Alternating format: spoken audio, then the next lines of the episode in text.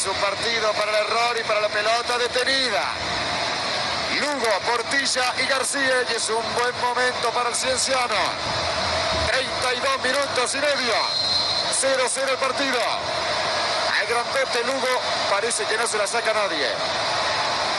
Pide distancia. No se lo dan. Se va a adelantar Lugo. Atención. Allí va Lugo.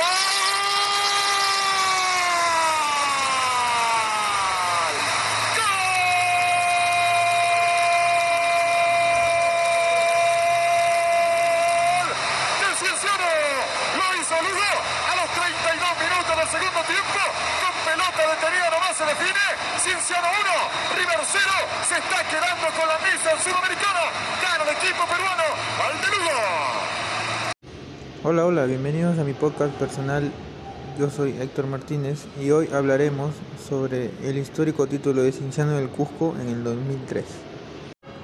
Un 19 de diciembre de 2003, el país y el ritmo del sí se puede y upa upa, papá, celebró la gesta del Cinciano, que se convirtió desde entonces en el club peruano más ganador de la historia.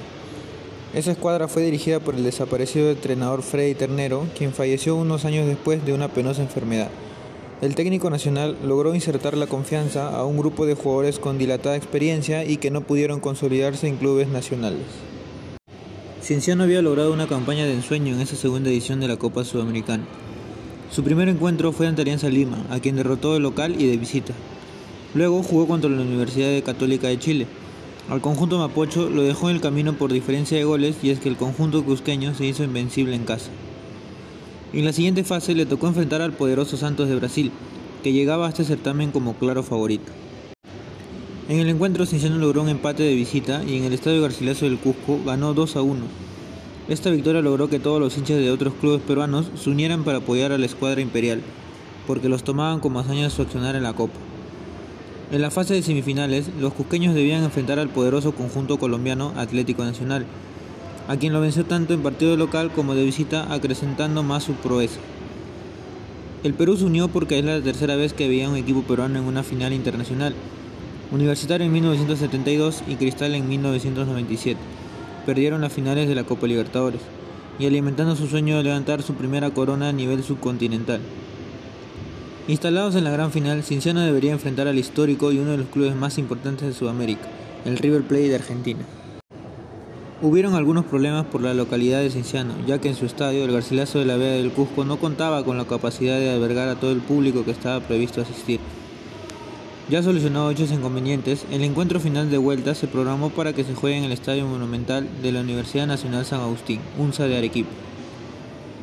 El partido se jugó el 19 de diciembre de 2003 y el equipo cusqueño protagonizó un encuentro muy intenso, dramático y de mucho suspenso con los ataques de ambos conjuntos.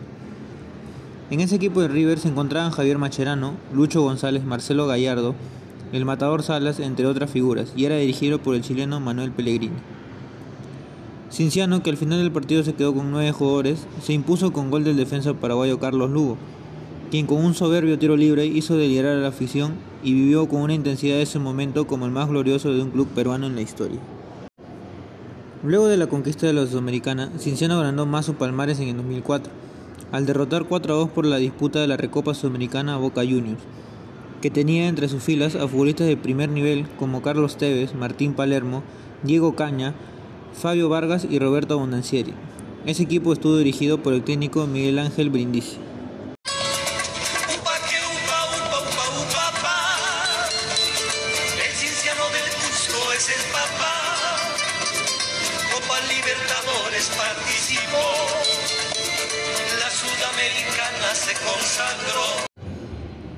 De los grandes logros de los clubes peruanos, en la historia de la obtención de la Copa Sudamericana en 2003 de Cienciano resalta con nitidez y es que esa gesta deportiva será recordada siempre para todos nosotros los peruanos. Me despido y hasta una nueva oportunidad.